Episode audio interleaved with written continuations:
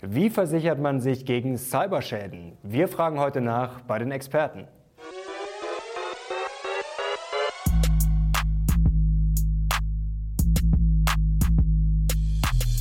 Servus Leute und herzlich willkommen in einem brandneuen Video der Mission Money. Wir sind heute back in Frankfurt und zwar mit unseren Lieblingsversicherungsexperten von Hösch und Partner. Und zwar haben wir Cem Ünsal zu Gast. Er ist Senior Consultant und Cyber-Experte und natürlich Michael Reg. Er ist Geschäftsführer bei Hösch und Partner. Herzlich willkommen. Das hat natürlich einen Grund, dass wir heute bei euch sind. Wir hatten schon aufgerufen im Roundup bzw. in Mission 5 äh, unsere Community, dass sie euch ähm, heftig Fragen stellen sozusagen und zwar zum Thema, wie versichere ich mich als Firma oder Privatperson gegen Cyberschäden? Und da sind einige Fragen gekommen und die wollen wir euch heute stellen. Seid ihr bereit?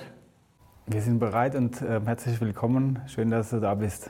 Ja, extra nach Frankfurt bekommen halt in die schöne Stube. Sieht gut aus. Dann legen wir los.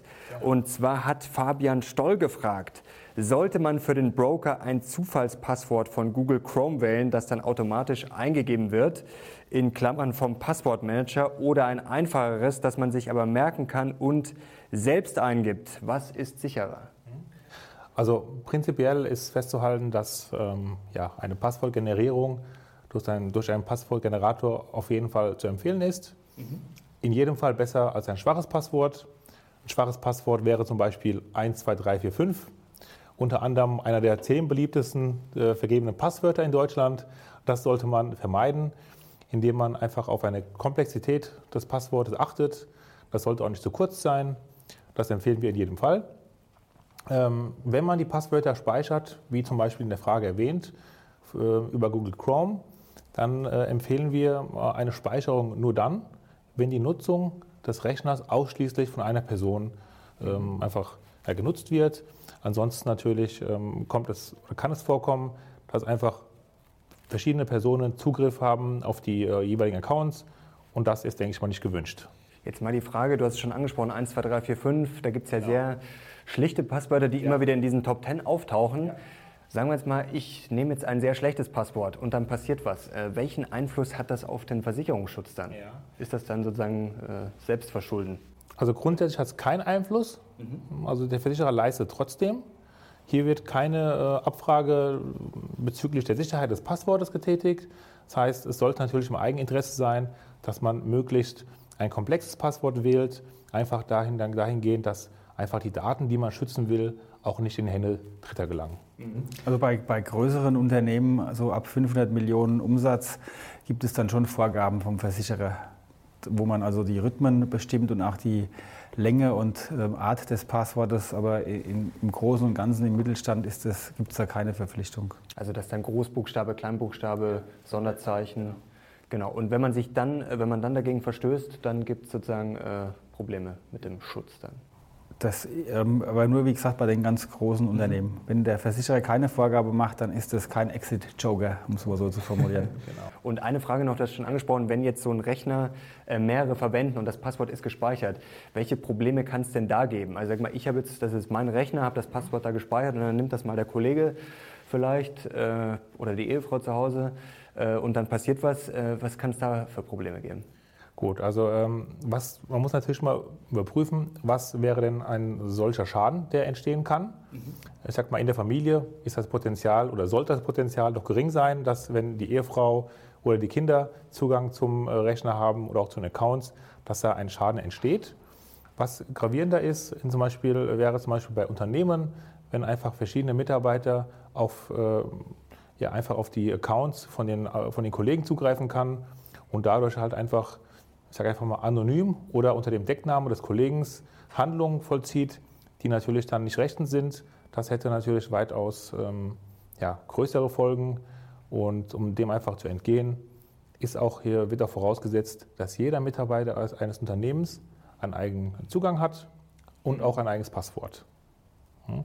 Idealerweise empfehle ich als Experte auch, dass ähm, ja, mittels eines Passwortmanagers für jeden Account ein eigenes Passwort erstellt wird. Mhm. Einfach folgenden Hintergrund. Stellen Sie sich vor, ähm, ein Account wird gehackt und die, ähm, die ich sage jetzt mal, die Angreifer haben ein Passwort spioniert und es wäre dann ganz einfach, dass man das, dieses Passwort einfach für alle möglichen anderen Accounts verwendet. Das wäre in dem Fall der Super-GAU und dem einfach zu vermeiden, äh, macht ein Passwortmanager in dem, in dem Fall auch Sinn. Mhm. Wie ist denn da deine Erfahrung jetzt in der Praxis? Also wie ist das Bewusstsein für solche Passwortsicherheit ja. da und wie wird sowas tatsächlich umgesetzt? Also das Bewusstsein ist ähm, noch nicht bei allen angekommen. Das heißt, es sind sehr, sehr oft ähm, einfache Passwörter, die verwendet werden. In der Regel ähm, kommt es auch vor, dass man einfach den Vornamen und dann 1, 2, 3 ergänzt. Ähm, ja, es gibt auch eine sehr, sehr interessante Statistik dazu, die einfach ähm, besagt, welche Passwörter denn standardmäßig verwendet werden. Und das ist leider sehr oft der Fall, wenn man so eine Prüfung durchführt, dass sehr viele einfache Passwörter noch oder schwache Passwörter einfach noch im Umlauf sind. Kommen wir zur nächsten Passwortfrage. Screens hat gefragt, wie soll man mit Passwörtern umgehen? Natürlich oft wechseln, für jeden Account unterschiedlich, Zahlen, Sonderzeichen etc. Wie sicher ist dabei so ein Passwortmanager? Also man sollte im Prinzip mit den Zugängen oder mit den Passwörtern so umgehen, dass sie natürlich nicht in jedermann ähm, Hand kommen können. Das heißt, eine gewisse Sensibilisierung sollte da schon vorhanden sein. Man sollte natürlich nicht die Passwörter aufschreiben und neben den Rechner legen. Das wäre sehr, sehr ungünstig. Mhm. Und ähm, ja, da empfehlen wir auf jeden Fall auch den Passwortmanager. Der ist natürlich auch geschützt und das ist auf jeden Fall eine Empfehlung, die ich aussprechen kann. Ja, zum Thema Wechseln der Passwörter. Ein häufiges Wechseln wird ja auch überschätzt. Ähm, einfach um den folgenden Hintergrund. Wenn man die Passwörter oft wechselt, hat das einfach zur Folge, dass man geneigt ist, einfache Passwörter zu mhm. verwenden, die man dann nur leicht ändert, um sich diese Passwörter auch zu merken. Also lieber selten richtig Gutes genau, machen. Genau. Also wichtig ist einfach, dass das Passwort eine gewisse Länge besitzt, mhm. dass Sonderzeichen vorhanden drin sind, Buchstaben, Klein- und Großschreibungen und das ja dann dementsprechend noch äh, in einer, einem Passwortmanager geschützt wird. Das ist meine Empfehlung. Äh, welche Fehler kann man dann noch machen? Man soll sich wahrscheinlich jetzt auch nicht in die äh, Notizen vom iPhone eintippen ja. oder, oder sich selber per E-Mail schicken. Ähm, ist das auch gefährlich? Natürlich. Also man sollte schon auch immer alles, was man irgendwo abspeichert, verschlüsseln. Mhm. Ähm, das ist im Prinzip genauso wie, wie mit dem Hausschlüssel. Den lässt man auch nicht einfach so in der S-Bahn liegen, sondern man versucht ihn schon irgendwo bei sich zu halten, ähm, damit man auch einfach den Zugriff einfach dementsprechend ähm, ja, auch verhindert von Leuten, die damit im Prinzip auch keine Berechtigung haben. Jetzt ist die Frage, jetzt habe ich mich optimal geschützt, habe vielleicht sogar ein Passwort mit kleinen, äh, kleinen und großen Buchstaben und sogar noch mit Sonderzeichen gemacht ähm, und dann passiert trotzdem was.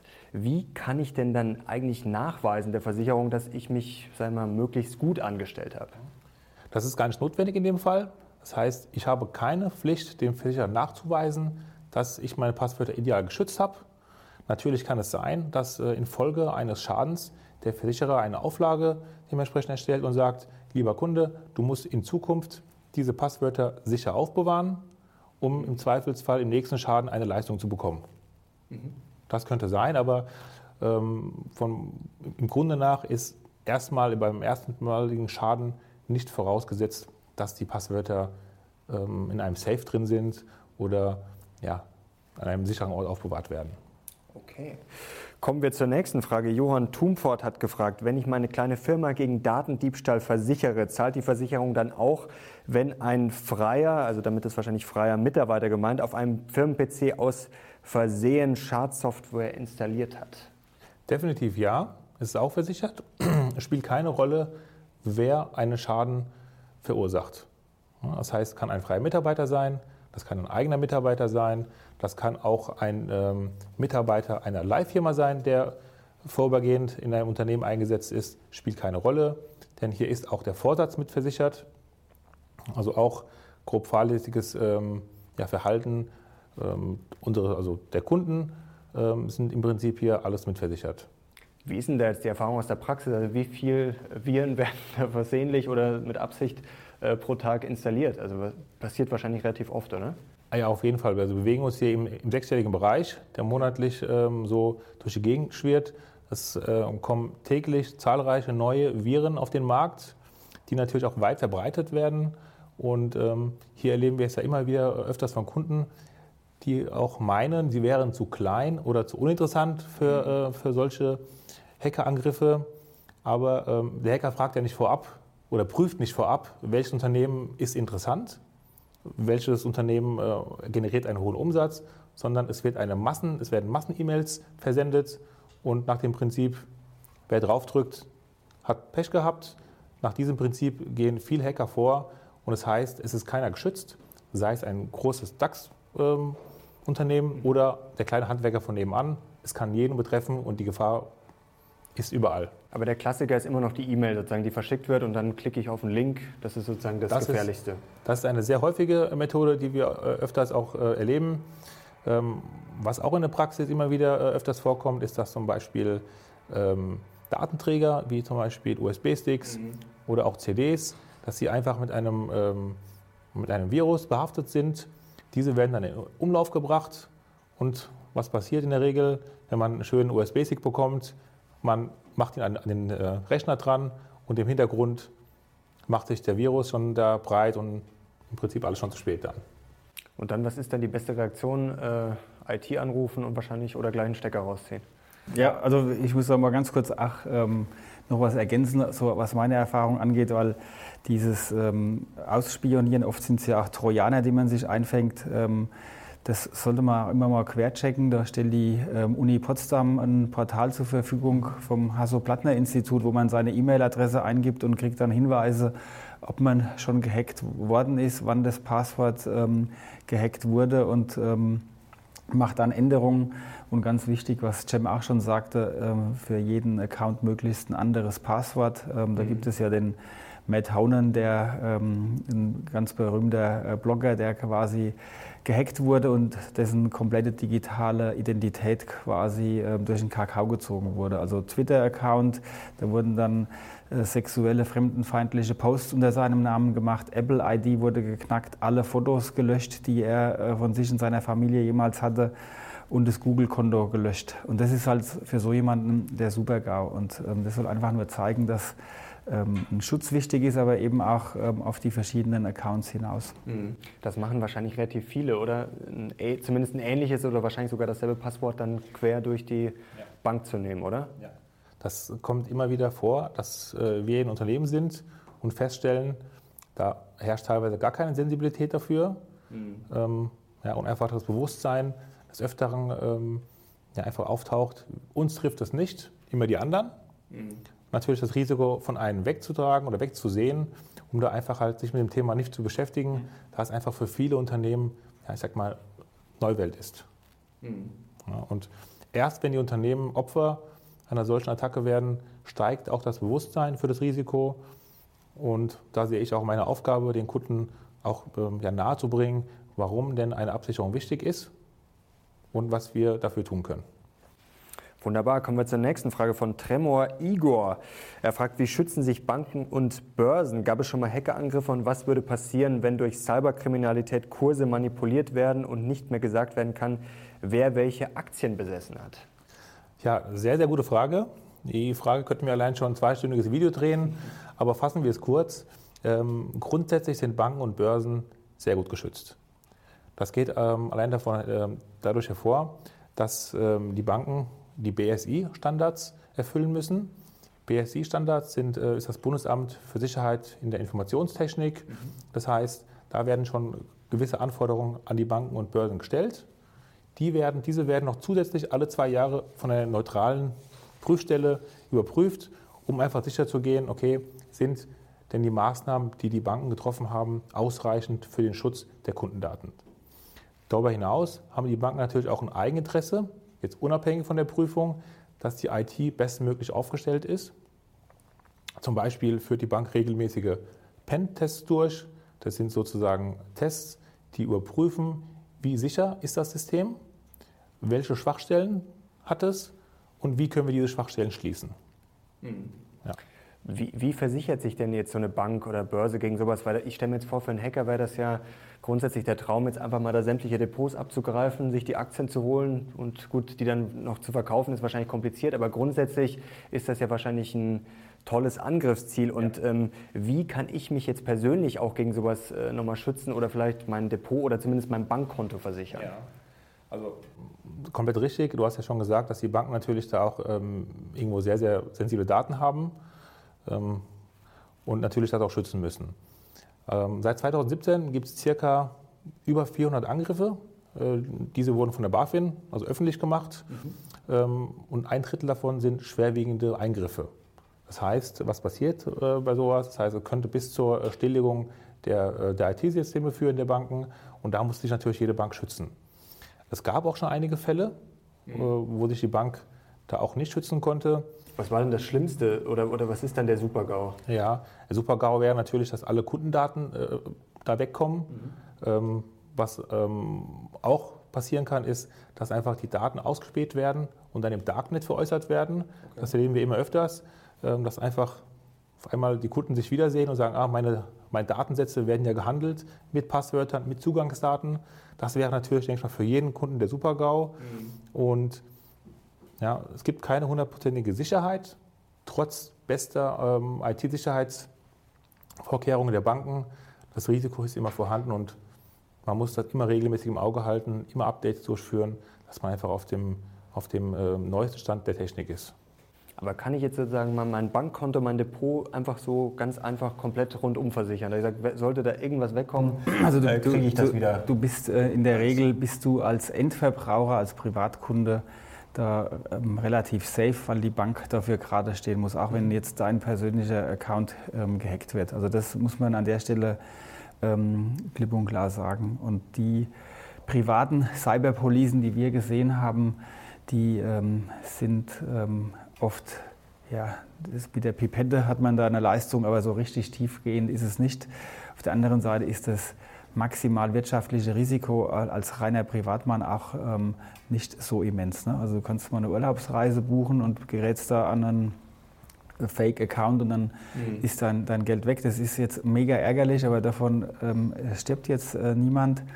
Ähm, sowas kann man absichern, ist ähm, in, in unserer Welt ähm, aber eine Kann-Police, also kein Muss. Also wir reden bei Cyberpolicen in der Regel wirklich ja. im Firmenbereich, da kann es existenzvernichtend äh, mhm. werden und da braucht es eben so eine Police. Okay. Nächste Frage von Peter Lustig, sehr schöner Name. Ich kaufe jedes Jahr ein Antivirenprogramm, weil ich mich als Laie dadurch sicherer fühle. Aber macht das wirklich Sinn? Ähm, ja, auf jeden Fall. Also Antivirenprogramme sind wichtig. Die ähm, sind auch bei nahezu allen oder bei allen Cyberpolicen Voraussetzung, dass man eines hat. Ähm, es wird da jetzt nicht geschrieben, welches man haben muss. Also das kann ähm, eine eine, eine Shareware sein oder eine teure. Also das ist egal, ob die jetzt kostenlos ist oder ob das jetzt richtig, also, die beste am Markt ist. Richtig, also da gibt es jetzt keine ähm, Vorgabe von den Versicherern. Mhm. Äh, natürlich macht es Sinn, die auch regelmäßig abzudaten. Also auch da haben wir Firmen gesehen, die das ausgeschaltet haben, weil da halt täglich irgendwelche Meldungen kommen und das äh, wäre im Schadenfall halt dann für den Versicherer eine, eine gute Exit-Möglichkeit. Mhm. Und mir ist an der Stelle nochmal, nochmal wichtig ähm, ähm, zu sagen, äh, dass, dass es viel, viel wichtiger ist, sich organisatorisch vernünftig aufzustellen. Also zum Beispiel die USB-Slots zu sperren, dass da halt nichts passiert. Und ich war kürzlich in Tel Aviv und äh, habe mir da die Startup-Szene angeschaut und auch mit hochrangigen Sicherheitsingenieuren ähm, gesprochen und ähm, die sind ja auch bekannt für ihre Security-Software und die Meinung da ist, und das kann ich nur bestätigen, dass die ähm, Prämien, die wir momentan im Cyberbereich sehen, ähm, nicht adäquat sind. Also die sind viel zu günstig aus ähm, Sicht der Profis. Ähm, also da schwappt eine Welle auf die Versicherer zu, die, glaube ich, nicht ganz so auf dem Schirm haben. Und äh, wie ermittelt sich die Prämie? Also das ist dann abhängig von Umsatz, Anzahl Mitarbeiter und einem Fragebogen, was für einen Server habe ich da und was für einen Server habe ich dort. Was ähm, bisher da gar keine Berücksichtigung findet, ist, wie schütze ich mich? Also was habe ich für eine Security-Software? Und ich glaube, da ist auch noch einiges an Entwicklungspotenzial. Ne? Also Prävention ähm, ist da an der Stelle ähm, viel wichtiger und das sollte sich auch ähm, auf die Prämie auswirken. Sehen wir momentan noch nicht, ähm, bin ich aber gespannt, wann das dann auch hier nach Deutschland überschwappt. Apropos Prävention, wahrscheinlich wäre es in einem Unternehmen, egal wie groß, sinnvoll, wenn man sozusagen da eine Sperre reinmacht, äh, dass man eigentlich zum Beispiel gar keine Updates installieren kann. Oder außer man ist jetzt natürlich, äh, sitzt in der IT, aber sonst. Äh, ja, das, das, das, das, das, sagst du was. Ähm, ich meine, ähm, da bin ich jedes Mal selbst als Geschäftsführer am ähm, ja, ähm, not amused, wenn ich dann iTunes oder sowas mal, mal, mal brauche für, für irgendetwas. Aber auch ich als Geschäftsführer habe mich dem unterworfen. Da kommt dann mhm. ähm, IT vorbei mit, das Problem auch, das mit, dem, Admin, mit dem Administrator-Passwort. Aber äh, man, man, muss die Geschichte ernst nehmen und ähm, da sehe ich mich auch ein Stück weit als Vorreiter in der Firma und muss dann quasi solche Sachen dann auch schlucken. Mhm. Okay, nächste Frage. Wolle Reitzle fragt, ab wann werden Leistungen einer Cyberversicherung ausgezahlt und werden auch immaterielle Risiken wie Image-Schäden abgedeckt, wenn man gehackt wurde? Ähm, also prinzipiell ist es so, dass man Anspruch auf eine Leistung hat ab dem ersten Tag. Das heißt, ab dem Moment, ab dem ich merke, oh, irgendwas stimmt nicht mit meiner IT, irgendwas ist komisch, dann bitte sofort melden. Umso schneller, umso besser. Denn hier spielt der Faktor Zeit eine sehr, sehr wichtige Rolle. Das heißt, umso früher der Schaden auch behoben oder die Ursache äh, bearbeitet werden kann, umso geringer ist auch das Schadenpotenzial. Das heißt, hier nicht die Scheu haben und zu denken, okay, ich möchte die Versicherung nicht in Anspruch nehmen. Nein, mhm. ganz im Gegenteil, sofort melden. Dann kann sich der Versicherer sofort äh, an die Arbeit machen und einfach gucken, okay, woran liegt es? Wie können wir das Problem beheben? Und wie können wir dafür sorgen, dass das Unternehmen wieder so arbeiten kann, wie es arbeiten möchte. Und beim Image, wie sieht es da aus? Das ist ja, ja klar, eine Marke ist ja. ja heutzutage unter Umständen extrem viel wert. Ähm, lässt sich sowas dann überhaupt versichern? Das ist auf jeden Fall auch ein Bestandteil so, so einer Police. Das ist auch ein sehr, sehr wichtiger Bestandteil, gehört zu den Assistenzleistungen einer Cyberversicherung. Das heißt, hier sind nicht nur die, ähm, die Kosten, die für die IT-Wiederherstellung äh, benötigt werden, versichert, sondern auch die Beratungskosten. Das heißt unter anderem Benachrichtigungskosten für die Kunden ist ein sehr, sehr wichtiger Punkt, denn jeder Kunde hat einen Anspruch darauf, informiert zu werden, dass die Daten eventuell in Hände Dritter gelangt sind. Was auch mit dabei ist, zum Beispiel Beratungskosten ähm, oder Beratungsdienstleistungen für das jeweilige Unternehmen, wie man solch einen äh, Schaden auch kommuniziert. Das ist sehr, sehr wichtig. Sollte man es kommunizieren, sollte man es lieber nicht tun? Wie stellt man sich da auf? Das heißt, da steht eine Unternehmensberatung mit Rat und Tat zur Seite, um einfach zu, ähm, abzuwägen, wie man sich aufstellt, um den Image-Schaden des Unternehmens natürlich so gering wie möglich zu halten. Also das sind echte Profis, die das ähm, ausschließlich machen, also Krisenkommunikation, äh, PR-Beratung und, ähm, und das braucht es und ähm, die sind in der Regel auch jetzt nicht gerade günstig. Mhm. Deswegen ist es wichtig, dass es in der Police mit drin ist. Und ähm, was ähm, halt nicht versicherbar ist, das sind halt so immaterielle Schäden. Ne? Also das, den ganzen seelischen Schmerz, den ich dadurch erleide, das ist äh, genauso wie bei einem Einbruch ähm, zu Hause in meinem Haus, ähm, erleben wir auch oft, wenn dann ein Fremder in dem Schlafzimmer nach irgendwelchen Wertsachen gesucht hat. Da haben dann oft ähm, die Frauen mehr als die Männer echte Probleme damit, aber sowas, das kriegst du halt auch nicht, ähm, mhm. nicht wirklich versichert. Oder wenn ich dann Kunden verliere unterm Strich, das kann man dann ja auch sozusagen nicht mehr. Nein, und, und, und ich meine, was jetzt Cem gesagt hat, da will ich noch mal ein bisschen stärker drauf eingehen, ist diese Info Kundeninformationspflicht. Also wenn die Kundendaten gehackt wurden, dann musst du jeden Kunden in, informieren. Mhm. Und wenn du ähm, rechnest mit, mit allem, also bis der Brief dann mal steht und rausgeht, das sind ungefähr 20 bis 30 Euro pro Kunde. Und wenn man halt irgendwie 100.000 Kunden hat, dann kommt da richtig, richtig viel mhm. Geld zusammen. Ne? Also das darf man nicht unterschätzen und das ist eben alles in so einer Cyberpolice auch äh, mitgecovert.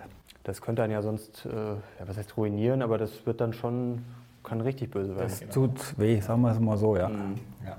Also was auch sehr wichtig ist, nochmal an der Stelle, ähm, wir erleben es immer öfters, also ich erlebe es immer öfters bei Kunden, ähm, die schon Policen haben, die Policen aber teilweise veraltet sind. Das heißt, ähm, der Markt ist ja auch sehr stark im Wandel. Das heißt, die Policen erweitern sich, kann man sagen, fast ähm, quartalsweise gibt es da Updates von den Versicherern. Ähm, und es sind auch viele Policen, die wurden vor sechs, sieben Jahren abgeschlossen. Die haben aber auch nicht mehr ja, diese Relevanz, die man eigentlich benötigt, um einfach auf dem, auf dem neuesten Stand zu sein.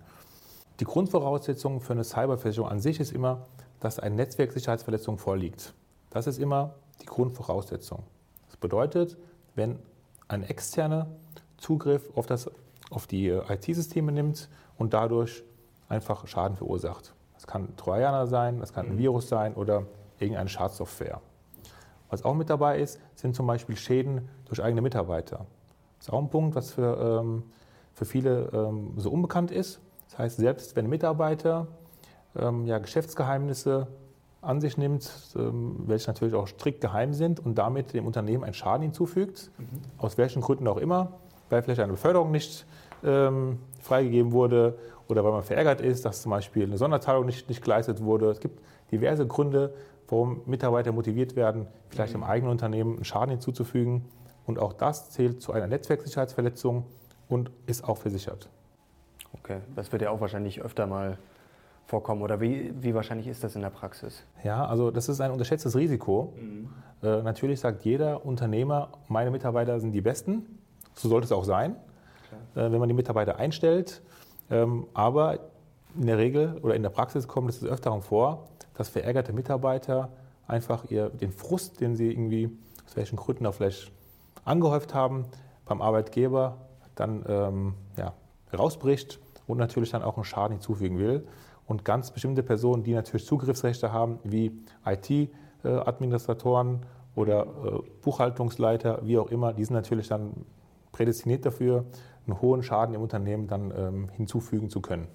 Jetzt kommt mir gerade ein anderer Gedanke, das ist vielleicht zu weit gedacht, aber gibt es sogar so Fälle, ich sage jetzt mal bis hin zur Industriespionage, ich sage jetzt mal, nehmen wir mal VW und BMW, dass dann da der IT-Administrator sozusagen bestochen wird und äh, nach dem Motto, gib uns mal ein paar Passwörter oder Geheimnisse raus oder ist sowas jetzt äh, Science Fiction? Das ist kein Science Fiction, das ist wirklich die, äh, die Realität. Mhm. Um mal einen bekannten Fall zu nehmen, ist der Fall von, äh, von Michael Schumacher. Mhm. Hier ähm, gibt es einen Krankenbericht äh, von dem Krankenhaus und hier hat der Leiter von der Rettungswacht die Daten bzw. Diesen, Krankheits-, diesen Krankenbericht über Michael Schumacher äh, an sich genommen und auf dem Markt angeboten. Mhm. Für ca. 60.000 bis 100.000 Euro. Und auch unter anderem die Spionage ist natürlich auch ein Thema, was äh, gerade bei, äh, bei, bei größeren Konzernen öfters mal vorkommen kann. Okay, kommen wir zur nächsten Frage. Alessandro 117 fragt, immer mehr Firmen nutzen Amazon, AWS und Co. für ihre Cloud-Dienste. Was jedoch, wenn mal ein Anbieter insolvent geht oder gehackt wird? Stichwort Spectre hat er hier noch angeführt. Gehen wir mal erstmal von dem Fall Insolvenz aus. Das ist natürlich ein sehr, sehr hohes Risiko. Das heißt, wenn der Cloud-Anbieter insolvent ist, dann schaue ich meistens ins Leere. Das heißt, man sollte bei der, äh, bei der Wahl des Cloud-Anbieters sehr darauf achten, dass ähm, es ein guter Anbieter ist, dass er mit den Daten sicher umgeht. Und ähm, das ist meine Empfehlung, ja, dass man da einfach ein Augenmerk drauf hat, mit welchem Partner in dem Fall äh, arbeite ich denn zusammen. Mhm. Und wo ist da der Haftungsbereich genau? Also Haftungsbereich ist auch ein Thema, das ist sehr, sehr ähm, schwierig zu beantworten. Ähm, in der Regel ist es so, dass man zuerst prüfen muss, welcher Cloud-Anbieter, mit welchem arbeite ich zusammen und wo hat er eigentlich seinen Sitz. Das heißt, gehen wir davon aus, ich habe einen Cloud-Anbieter, der sitzt in, in, den, in, den, äh, in, den, USA. Das heißt, wenn ich einen Haftungsanspruch gegen meinen Cloud-Anbieter habe, dann muss ich das rechtlich durchsetzen, in diesem Fall in den USA. Mhm. Bedeutet, dass natürlich sehr, sehr schwierig ist, Leistung zu erhalten. Der zweite Fall, der die ganze Sache erschwert, ist einfach, dass es auch Haftungsgrenzen gibt. Die ist teilweise ähm, in den AGBs verankert, teilweise auch nicht. Wir erleben manchmal, dass zum Beispiel eine maximale Haftungsgrenze bis zur Produktmiete vereinbart ist. Also es kann im Prinzip ein Tropfen auf den, auf den heißen Stein sein. Ja, und da macht sich einfach der Cloud-Anbieter das Leben sehr, sehr einfach. Mhm. Ja, man kann Gibt es da noch irgendwie einen Zusatz, dass ich da noch irgendwas nachlegen kann, um da vielleicht noch ein bisschen sicherer zu sein? Also in der Regel nicht. Ähm, ich als Experte ähm, von euch Partner empfehle hier in jedem Fall, dass man eine eigene Cyberversicherung abschließt und darauf achtet, dass auch Schäden in der Cloud mitversichert sind. Mhm. Hat man einfach ganz einfach einen Ansprechpartner in Deutschland, man weiß, woran man sich wenden muss, man spart sich den kompletten Weg, ja, den man gehen muss, vielleicht mit einem ausländischen Unternehmen. Das kann sehr, sehr langwierig sein und auch kostenintensiv. Von daher ganz klar meine Empfehlung, macht, macht euch das, das Leben einfach und macht einfach eine Cyberversicherung und achtet darauf, dass auch Schäden in der Cloud mitversichert sind. Wunderbar.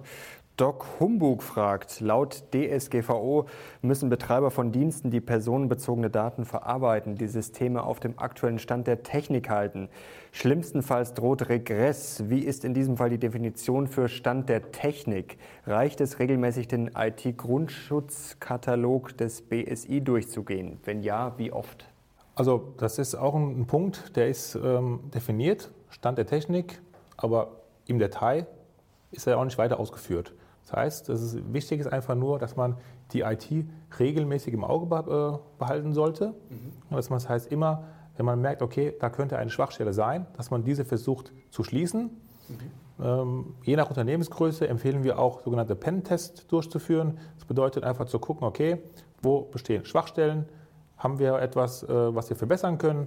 Und deshalb ist es eigentlich wichtig, dass man da einfach immer das Thema äh, präsent hält um einfach sich bestmöglich aufzustellen. Aber eine feste Regelung gibt es hier in dem Fall nicht.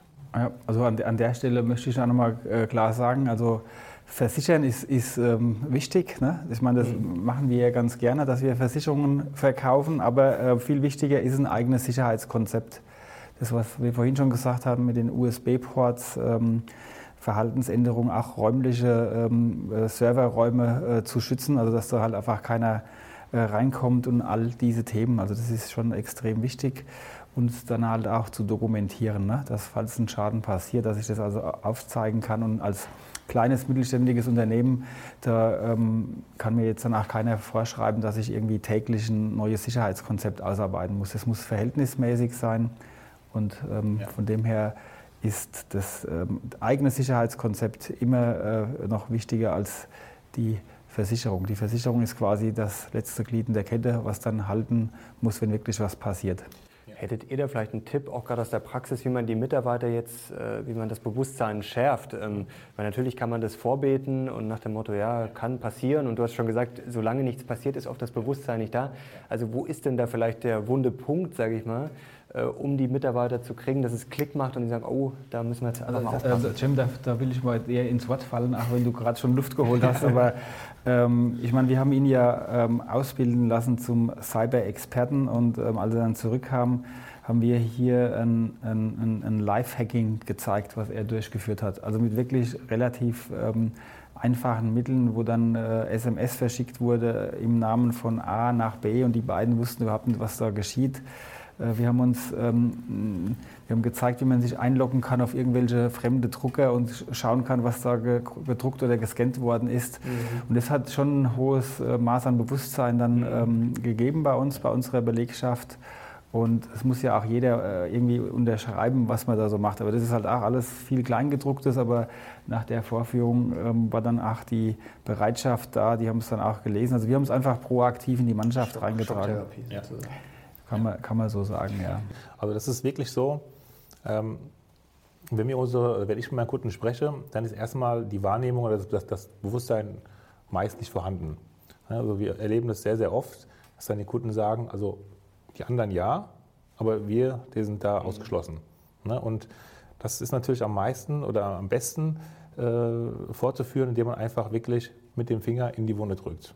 Und das passiert einfach indem man einfache E-Mails verschickt, die eine große Wirkung haben können. Das können sogenannte Fake Identity oder Fake President Fälle sein. Das heißt, ich täusche eine Identität vor, mhm. um bei meiner gegenüberliegenden Person eine Zahlung auszuwirken. Und äh, das kann auch mittels Telefonanruf sein, das kann auch mittels einer SMS sein. Da gibt es wirklich zahlreiche ähm, Beispiele, dem Kunden einfach zu zeigen und auch beim Kunden durchzuführen, dass, man, dass er sieht, dass selbst ein Laie wie ich ähm, einfach so einen, einen Schaden auslösen kann. Also konkret hat er dann ein Teammeeting, was ich anberaumt habe, halt abgesagt in meinem Namen. Und ich stehe oben im Seminarraum und, und, kein Mensch war da. Ne? Und dann äh, ja. kam er und zeigt mir diese Mail und hat gesagt, komm, lass uns die Jungs anrufen, dass sie dann doch hochkommen. Ich meine, mhm. das ist jetzt wirtschaftlich, ist das jetzt äh, äh Mickey Mouse, aber ähm, da kann halt auch was ganz anderes raus entstehen. Was dann genau. sehr schnell ja. möglich ist. Ja. Genau. Also hier ist auch wichtig, ähm, dass man sich als Unternehmen äh, auf jeden Fall mit einer Cyberversicherung aufstellt. Darüber hinaus ist auch wichtig, dass man sich für Schäden, die nicht infolge einer Netzwerksicherheitsverletzung eintreten, auch versichert. Das kann man mit einer Vertrauensschadenversicherung ähm, einfach auslagern, das Risiko, Und hier sind zum Beispiel auch Schäden versichert, äh, wenn du zum Beispiel von mir eine E-Mail bekommst und ich sage, du musst die äh, Rundfunkgebühren zahlen, bitte hier ist die neue Kontonummer, bitte überweise mir die letzten Beiträge vom letzten zwölf Monate. Mhm. Dann denkst du automatisch, okay, diese diese E-Mail oder dieses Schriftstück ist offiziell, du überweist es und hier wurde allerdings keine Hürde überwunden, das heißt, es wurde kein Netzwerk getäuscht und da sagt die Cyberversicherung natürlich, okay, schade, dass der Schaden entstanden ist, aber ist nicht Teil unserer, mhm. äh, unseres Versicherungsschutzes. Und deshalb ist es ja auch wichtig zu prüfen, ähm, dass beide Absicherungen irgendwo auch zusammen ähm, abgebildet werden können. Okay. Nächste Frage von Krümelpeter. Kann ich den Komplettverlust meiner Daten versichern? Wie teuer ist das und woran bemisst sich die Versicherungssumme? Also ganz einfach, nein, kannst du nicht. Du kannst nur die Wiederherstellung ähm, der Daten versichern und ähm, die Prämie ähm, bemisst sich nach der Branche, nach der Mitarbeiteranzahl, nach Umsatz. Das war das, was ich ja vorhin schon sagte. Das sind so, naja, so ein paar ähm, objektive Kriterien, meines Erachtens ähm, müsste man etwas anders rangehen an die Prämienkalkulation, aber Cyber ist ja noch nicht. Wie, wie aus deiner Sicht? Ja, indem man eben die ähm, ähm, Situation vor Ort stärker mit okay. einbezieht. Also wie ist das Sicherheitskonzept, okay, wie, wie, wie, sensibel sind die Mitarbeiter, ähm, welche Software äh, wird eingesetzt zur Absicherung? Ähm, ist es nur eine Shareware oder ist es eine hochprofessionelle, also qualitativ, äh, qualitativ äh, bessere Software? Und von dem her, also an der Stelle, ähm, nein, kannst du nicht versichern. Also die Daten, wie willst du die bewerten? Die Wiederherstellung schon, die ist, die ist ähm, versichert.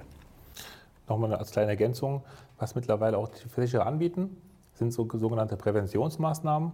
Das heißt, beim Abschluss einer Cyberversicherung bieten einige Versicherer auch an, die Mitarbeiter zu schulen. Mhm. Das ist auf jeden Fall auch sehr sinnvoll, dass das getan wird, denn jeder Mitarbeiter bekommt ein Zertifikat dass, die, also dass er einfach eine Einweisung bekommen hat, welche Passwörter verwende ich, wie, ich, wie verwende ich die, wo speichere ich die Passwörter. Das, hat, das kann das Unternehmen auch dann nehmen, in die Personalakte reinlegen und ist auf jeden Fall da, auch auf der sicheren Seite, letztendlich dann zu sagen, okay, ähm, wir haben unsere Kunden geschult, Entschuldigung, unsere Mitarbeiter geschult, wir sind auf dem äh, aktuellsten Stand und wir haben alles dafür getan, dass der Datenschutz eingehalten wird. Das ist ja auch ein wichtiges Thema und das ist ein guter Nachweis, den man erbringen kann. Sehr schön. Die nächste Frage zielt ein bisschen in die ähnliche Richtung. Da können wir, glaube ich, schnell äh, drüber gehen. Ehrenfried Vorfelder fragt, wie wird der immaterielle Wert von Daten im Hinblick auf die Versicherungssumme bewertet? Was sind zum Beispiel private Fotos wert? Der persönliche Wert ist hoch, aber kriege ich dafür was von der Versicherung? Also da gilt halt das Gleiche leider. Das ist so wie der seelische Schmerz ähm, oder der ähm, immaterielle Wert. Beispiel dein Ehering, der aus normalem Gold war, irgendwie mal 300 Euro gekostet hat und ist weg, dann, dann kriegst du halt auch nur die 300 Euro und du wärst selber bereit, dafür vielleicht 3000 zu zahlen, aber ähm, das ist dann so, wie es ist. Okay, Horst Keppel, nächste Frage. Als Arbeitnehmer fange ich mir im Homeoffice ein Virus auf dem Firmenlaptop ein. Muss ich mich dagegen als Privatperson versichern? Wenn ja, welche Variante bietet sich für mich ab wann an? Also auf gar keinen Fall muss der Arbeitnehmer eine, eine ähm, Versicherung abschließen. Es spielt auch keine Rolle, ob er diesen Schaden im Homeoffice verursacht oder im Büro. Das spielt eigentlich gar keine Rolle. Ähm, dafür haftet ja, in dem Fall der Arbeitgeber, wenn irgendwas passiert. Äh, was natürlich sein kann, ist, dass der Arbeitgeber gewisse Nutzungsvereinbarungen äh, letztendlich festhält mhm. und sagt, okay, lieber Mitarbeiter, du darfst keine privaten E-Mails abrufen, du darfst gewisse soziale Medien nicht öffnen. Das könnten natürlich schon Punkte sein. Dann hätte ich ein Problem. Dann hätte man theoretisch arbeitsrechtliches Problem. Das heißt, der Arbeitgeber hat die Möglichkeit, hier arbeitsrechtliche Schritte äh, einzuleiten. Ähm, aber, aber selbst nicht von der Haftung. Von der Haftung muss man halt dann prüfen. Letztendlich das, ähm, ist halt in der Regel ähm, einfach so, dass da ein arbeitsrechtlicher, äh, arbeitsrechtlicher Prozess da entsteht Inwiefern man dafür haftet oder nicht, ist dann noch die zweite Frage. Ähm, aber selbst wenn man so einen Schaden verursacht, ist immer die Frage, ähm, kann man sich absichern? In dem Fall nein, es gibt dafür keine Versicherung. Das heißt, selbst wenn man privat eine Cyberversicherung abschließt, greift die in solch einem Fall nicht. JJ Max fragt, wenn nach einem Hack ein Produkt von mir kopiert wird, das ich bisher erst als Prototyp in der Schublade hatte, kann man das versichern? Stichworte Produktpiraterie, Besitz geistigen Eigentums und äh, Gebrauchsmusterschutz. Also hier empfehle ich als, als, Experte definitiv, dass man diese sensiblen Daten ähm, auch sehr gut aufbewahrt. Denn leider ist es so, dass äh, alle Cyberversicherer Produktpiraterie oder geistiges Eigentum oder den Verlust von Patentierbarkeit nicht versichert. Das heißt, es ist im Prinzip Unternehmensrisiko, was nicht ausgelagert werden kann. Von daher höchste Sensibilität, gute IT-Systeme ähm, mhm. aufstellen, dass da möglichst das Risiko gering gehalten wird. Denn leider ist keine Leistung vom Versicherer zu erwarten. Das wird wahrscheinlich immer schlimmer, oder? Wir haben es vorher schon angesprochen, äh, Industriespionage, ob das jetzt zwischen Ländern ist, zwischen Unternehmen. Ähm, da wird noch einiges kommen, oder? Ja, also ich sag mal so, ähm, das ist natürlich aufgrund der Globalisierung ist natürlich, werden natürlich einige Themen auch einfacher. Das heißt, die Systeme vernetzen sich immer weiter miteinander und da wird es natürlich auch äh, spionagetechnisch auch den Tätern einfacher gemacht, weil einfach auch neue Wege eingeschlagen werden können. Mhm. Und ähm, ich gehe davon aus, dass noch einige interessante Fälle auf uns zukommen werden. Äh, wahrscheinlich werden wir irgendwann mal durch die Medien wieder geschockt sein, was alles möglich ist. Und ähm, da gibt es immer wieder Fälle, dass ähm, ja, einfach sehr beliebte Marken kopiert werden oder ähnliche Modelle rauskommen oder rausbringen. Und das ist ein Thema, was auf jeden Fall ähm, immer mehr auch kommen wird. Wenn man jetzt das ultimative Produkt in der Schublade hätte, ihr würdet jetzt die genialste Versicherung sagen wir, erfinden aller Zeiten, ähm, wäre es dann sogar schlauer, das vollkommen undigital zu machen oder wäre das jetzt übertrieben?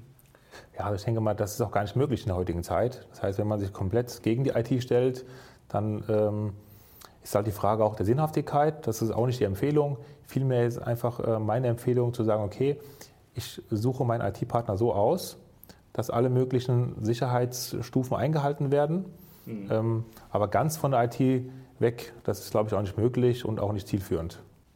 Okay.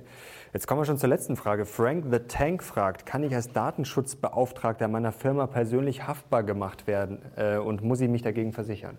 Also ähm, wir sprechen ja hier von einem internen Datenschutzbeauftragten, der ähm, nicht weisungsbefugt ist und von dem her ähm, an und für sich auch nicht ähm, haftbar zu machen ist.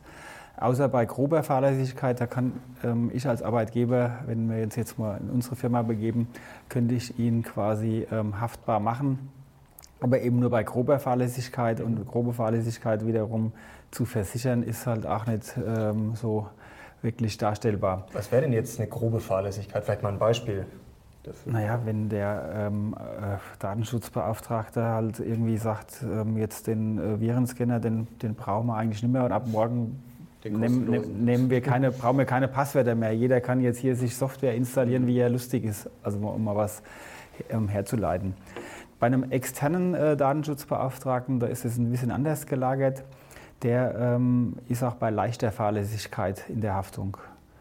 Und am Ende des Tages steht für, für das ganze Thema Datenschutz der Geschäftsführer gerade. Ne? Und ähm, deswegen nehme ich das Thema auch sehr, sehr ernst. Ähm, und wir ähm, haben selbst keinen internen Datenschutzbeauftragten, sondern einen externen, weil die nichts anderes machen. Die haben eine, eine eigene Infrastruktur, Checklisten sind eng am Puls der Zeit, geben wertvolle Hinweise und wir jetzt als äh, kleines mittelständisches Unternehmen ähm, können uns äh, jetzt das auch gar nicht leisten, weil es ist ja auch eine Kapazitätsfrage.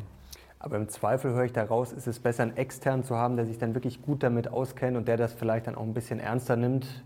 Ich meine, Datenschutzbeauftragter, ich war das selbst mal zu meiner Zeit bei, im Allianz-Konzern. Das ist schon eine, eine verantwortungsvolle ähm, mhm. Aufgabe und viel, viel wichtiger ist es, wie man intern das Thema Datenschutz lebt. Das ist viel, viel wichtiger, organisatorisch das alles sicherzustellen und ähm, ja, in unserer Situation ist es äh, definitiv ähm, aktuell sinnvoll, einen externen Datenschutzbeauftragten zu haben. Ja. Sehr schön. Auf jeden Fall. Wollt ihr noch irgendwas anbringen oder sonst ja. äh, noch was liegt Zum Abschluss, am Herzen was mir quasi noch so einfach nochmal auf der Seele brennt, was ich ganz gerne auch mal an die Community äh, gerne mit, äh, mitteilen möchte, ist, ich empfehle auf jeden Fall, dass alle Standardpasswörter von zum Beispiel Kopierern oder sonstigen Geräten, die mit dem Netzwerk verbunden werden, dass diese Standardkennwörter einfach durch neue Passwörter ersetzt werden, weil diese Kennwörter sind öffentlich bekannt und da hat jeder Zugriff drauf. Um euch da besser zu schützen, meine Bitte, ändert alle Passwörter ähm, und somit seid ihr auf der sicheren Seite. Wunderbar, das ist ein schönes Schlusswort. Vielen Dank euch beiden, war wirklich sehr spannend, sehr informativ. Jetzt haben wir nur noch ein klitzekleines Problem. Es werden wahrscheinlich noch mal ein paar Fragen auftauchen, aber die können dann die Zuschauer wahrscheinlich wie immer gerne an gerne. euch auch noch richten. Die zwei Profis beantworten die Fragen gerne. Wir packen euch alle Links unten rein zu den Experten von Hirsch und Partner. Und jetzt nochmal her mit euren Fragen, mit eurem Feedback. Schreibt doch in die Kommentare, wie ihr dieses Video fandet, ob ihr mehr darüber wissen wollt und welche Versicherungsthemen euch vor allem interessieren. Und natürlich liken, teilen, abonnieren. Ihr kennt das Spiel und wir sind jetzt raus. Danke euch nochmal. Wir sehen uns. Ciao. Ja.